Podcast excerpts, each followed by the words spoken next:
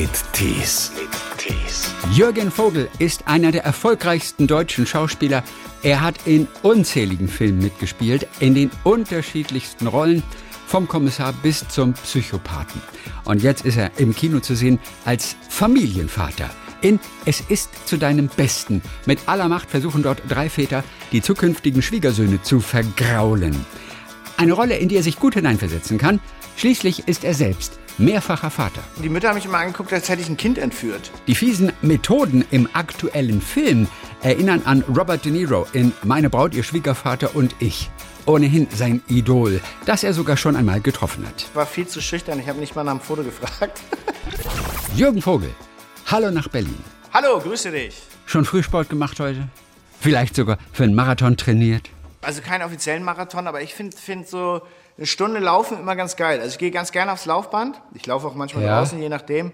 Aber für die Gelenke ist es mittlerweile in meinem hohen Alter ein bisschen schonender auf dem Laufband.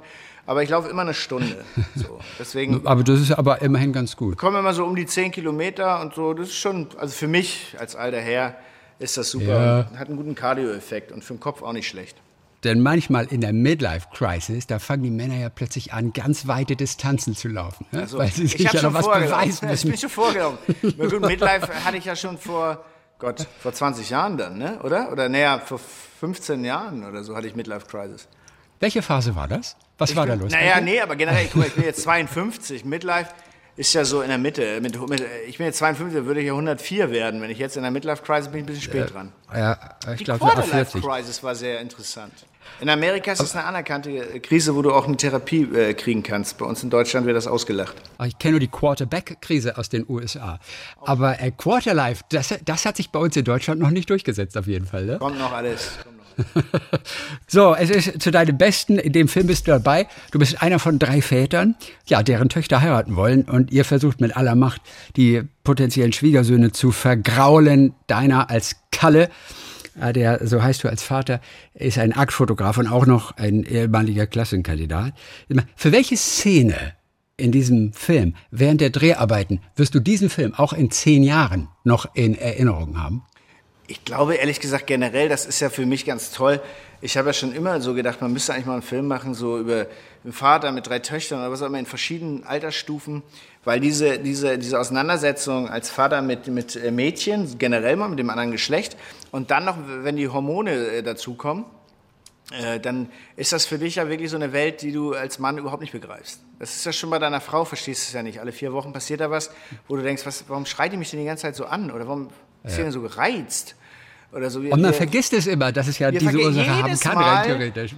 Spätestens, wenn du wieder bei der Nachtapotheke bist und Tampons kaufst, äh, fällt dir ein, ja klar, natürlich. Äh, wo du dich auch fragst, warum sind die nicht schon im, da, ne, die Dinger? Also warum, ah ja gut, hat man ja nur alle Ich wollte gerade sagen, das seid ihr aber echt schlecht organisiert. Ich Ja. musste noch nie in eine Apotheke. Ich habe immer gesagt, wenn Männer ihre Tage hätten, hätten sie überall einen Tampon stecken.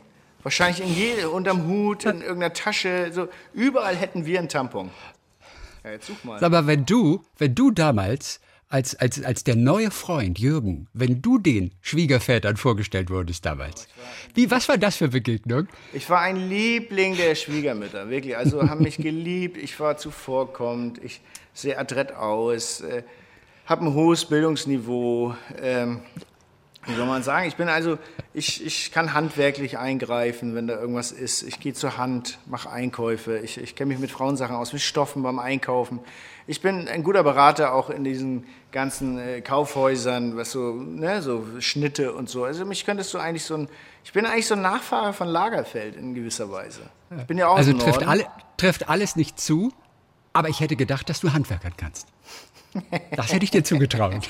Ich weiß nicht, vielleicht haben die auch am Anfang immer so einen Schock. Aber wenn so die erste Schwelle überwunden ist, haben mich eigentlich immer alle ganz, ganz äh, mit großem Herzen aufgenommen, die Schwiegermütter. Auch die Väter. Auch die Väter, ja, das. Das ist immer ein bisschen einfacher, muss man Eben. sagen. Ja, die sind doch kritisch eigentlich. Die sind doch immer so kritisch, gerade wenn es um die Tochter geht. Es kann sind doch die kritisch sein, Väter. aber wenn du so einfühlsam und sensibel bist, wie ich das sein kann, äh, dann, dann äh, ist das ein bisschen einfacher. Aber du hast diese Abende gehabt, wo du auch wirklich zum Abendessen warst, so ganz offiziell und Nee, dann hatte ich noch nie. Ehrlich gesagt, dass ich man hatte die so Hände nicht auf den Tisch hat. Nie. Ich hatte noch nie in meinem Leben so eine Art der Vorstellung. Wirklich nicht. Und ich habe es auch noch keinem äh, meiner Schwiegersöhne zugemutet.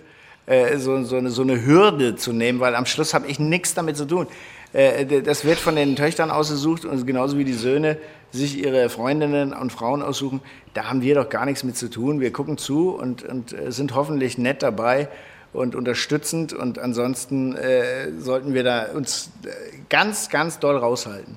Kein Lügendetektor-Test im Keller. Ha, ich habe das mal gemacht für versteckte Kamera, das war sehr lustig.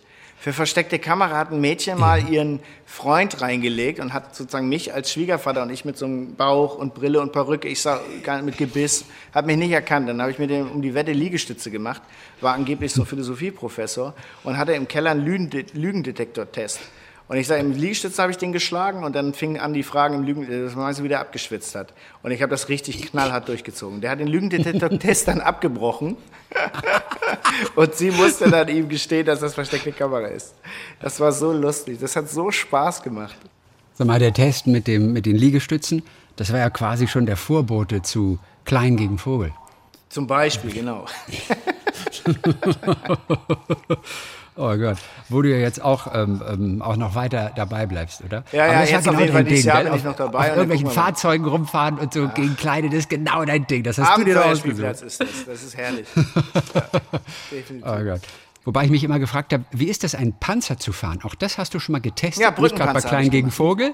Brückenpanzer. Wie ist das, einen Panzer zu fahren? Ist irre, ist aber wie jedes große Kraftfahrzeug einfach schwer zu fahren. Muldenkipper habe ich auch schon gelernt und so oder Wüstenplanierraupe und so. Ich habe schon fast alles gefahren. Ja, das ist schon irre. Aber der Notausstieg war schwieriger. Du machst so einen Notausstieg in so eine Schlammpfütze unter, unterm Panzer durch. Du hast nur so wenig Platz und dann bist du richtig schön im Matsch gerieben. Also die haben sich auch sehr amüsiert natürlich damals. Aber so ein Brückenpanzer ist schon, schon irre auf jeden Fall. Oder Minenräumfahrzeug haben wir auch gemacht. Wie hieß denn noch äh, meine, meine Braut, ihr Vater und ich, Robert De Niro? Denn der hat den ja an den Lügendetektor an, ja, an, angeschlossen, oder? Den hast du doch gesehen bestimmt. Ja, natürlich, ich habe alle Teile geguckt. Ich, ich mache dieses Von Thema Bob. mag ich gerne. Und so, Bob ist ja auch so ein Typ, der dich, glaube ich, auch in der frühen Phase ja damals, also Robert De Niro, äh, also beeindruckt hat. Taxi Driver, das war ja voll dein ja. Ding. Hast du den jemals getroffen? Persönlich? Ja. Berlinale? Tri nee, Tribeca Film Festival habe ich auf seinem Festival den Darstellerpreis gewonnen. Äh, für den auf freien Willen. Und da hat er mir gratuliert. Und das war natürlich schon, das war schon ein irres Gefühl. So, das ist ja schon mein Jugendidol. Ich war viel zu schüchtern. Ich habe nicht mal nach einem Foto gefragt. aber damals, das war auch noch nicht so mit Handys. war 2006. Also es gab schon Handys, aber ich habe irgendwie, weiß ich nicht, mir nicht getraut. Aber es war irgendwie, es war schon irre, dass er mir gratuliert hat. Und das war ja sein Festival. Und das war das erste Mal, dass ein deutscher Film überhaupt im Wettbewerb von diesem Festival läuft. Und dass ich da auch noch äh, diesen Preis gewonnen habe, war für mich eigentlich so, war toll, ein schönes Erlebnis.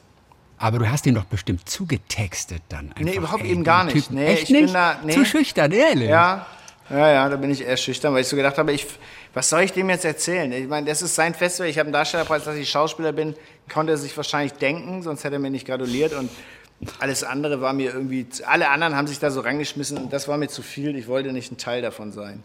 Sag mal, der Kalle ist ja so ein Typ mit ordentlich Aggressionspotenzial, der also gerne mal schnell ausrastet. Seine Frau sagt ihm immer, immer erst bis zehn zählen. Ja. Hast du das in deinem Leben auch mal geschafft?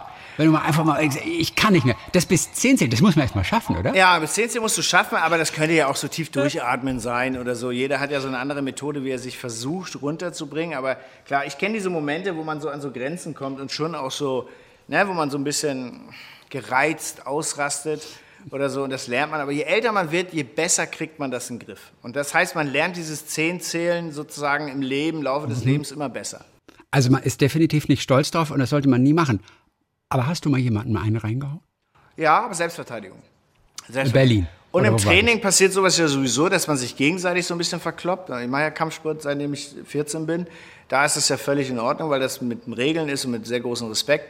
Aber auf der. Straße war das schon mal, aber das ist eine Selbstverteidigungssituation dann. Dann wehrst du dich halt, ne? Also du zerstörst nicht jemanden, sondern du versuchst, die sozusagen äh, zu verhindern, dass du verletzt wirst. Das ist ja, ja. Sinn und das ist einfach Sinn der Sache auch, der Selbstverteidigung. Sozusagen, ja, das muss es schon mal sein.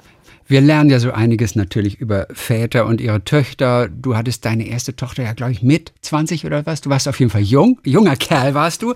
Hattest du damals auch, auch als wirklich als äh, angehender Schauspieler, hattest du damals genug Zeit eigentlich, um auf dem Spielplatz und so mal rumzuhängen? Ja, ja, ich habe das immer gemacht. Die, haben, die Mütter haben mich immer angeguckt, als hätte ich ein Kind entführt. Also ich, ich sah ein bisschen so aus wie so ein jugendlich Krimineller äh, mit einem Unterhemd schon tätowiert, äh, Boxerschuhe, äh, ganz schlimmer Look, auch die 80er. Und dann äh, haben die immer, die haben mich angeguckt, als hätte ich ein Kind entführt. Die konnten gar nicht fassen, dass ich der Vater bin. Das war wirklich so. Die Kleinen, den Papa gesagt haben, haben mich wirklich angeguckt. Was, das ist ein Vater? Ich sah ja aus wie, wie 16 oder so. Also ich sah auch noch so ein bisschen jünger aus, weil ich auch so ein bisschen unterentwickelt rüberkam. Ich war so ja. super schlank. Also wirklich, wie so ein kleiner Tänzer sah ich aus eigentlich. Ein Tänzer, der ein Kind auf dem Spielplatz entführt. Warst du warst du zu jung noch mit 20 damals als Vater oder, oder hast du dich der Rolle gewachsen gefühlt damals? Na, also erstmal habe ich es gemacht, weil ich es auch wollte. Und dann natürlich, wenn ich heute gucke, denke ich so, wow, ich war schon echt jung, aber man hat das alles geschafft. Das hat alles Vor- und Nachteile, weißt du, du machst manchmal Sachen ganz selbstverständlich, die du vielleicht, wenn du zu viel darüber nachdenkst, nicht machst, aber die dem Kind nicht geschadet haben. Also man geht einfach viel direkter und selbstverständlicher mit Dingen um. Man reagiert. Wenn du älter wirst, fängst du mehr an, darüber nachzudenken und zu steuern und so. Und das ist auch in vielen Dingen sicherlich gut, aber nicht immer das Beste. Also es ist ja. interessant. Jede Phase, in der ich Vater geworden bin, war irgendwie eine interessante Phase und die war irgendwie immer anders. Und man kann auch gar nicht sagen, man könnte jetzt sagen, ja, du hast so Routine da drin. Ehrlich gesagt, jedes Kind ist komplett anders. Bei jedem Kind stehst du vor einer neuen Aufgabe, die du noch nicht weißt, wie du sie bewältigen sollst. Und das ist ja auch das Gute daran, äh, dass, dass du eigentlich nichts wirklich weißt. Weil das, was für das eine Kind gut ist, für das andere ganz schlimm. Und umgekehrt. Und du musst nur rausfinden, für welches Kind du welche Sprache sprichst. Außen bist du ja 52, dein Körper ist 52, innen drin bist du wie alt? Ein alter Mann. 15, äh, würde ich mal ungefähr behaupten. für mich ist das Leben Abenteuerspielplatz. Da bist da du immer noch zu jung für Kinder. Auf jeder Rutsche Was für ein rutschen. Vater. auf jeder Rutsche rutschen. Wann bist du das letzte Mal auf eine Rutsche gerutscht? Ist gar nicht so lange her. Ich, ich bin ja wieder teilweise auf dem Spielplatz und da rutsche ich ja. immer mit. Natürlich. Schaukeln auch, alles schon gemacht. Das ganze Leben ist ein kleiner Abenteuerspielplatz. Ich bin ja froh, dass du nicht vorher noch gekokst hast vor unserem Gespräch, weil dann hätten wir dich vermutlich gar nicht verstanden. Ich bin oben ohne Drogen, aber ich bin wirklich. Ich könnte es so als äh, Zivilbullen für Drogentests. Ach so, wegen dem. wegen, wegen, wegen hier, du guckst aufs Zahnfleisch und kann gleich. Eine, eine äh, sehr schöne Szene dort in diesem. Ja, das finde ich auch sehr, sehr lustig. also, wir sind äh, sehr happy, dass wir dich richtig gut verstanden haben. Grüße äh, nach Berlin. Vielen Dank, Jürgen war sehr Vogel, lustig. Im Kino zu sehen. Es ist zu deinem Besten als einer von drei Vätern. Er ist der Kalle und auch er will nicht, dass die Danke. Tochter den Typen da heiratet. Grüße nach Berlin, bis die Tage. Ciao, mach's gut. Schönen Tag auch. Talk mit Tees.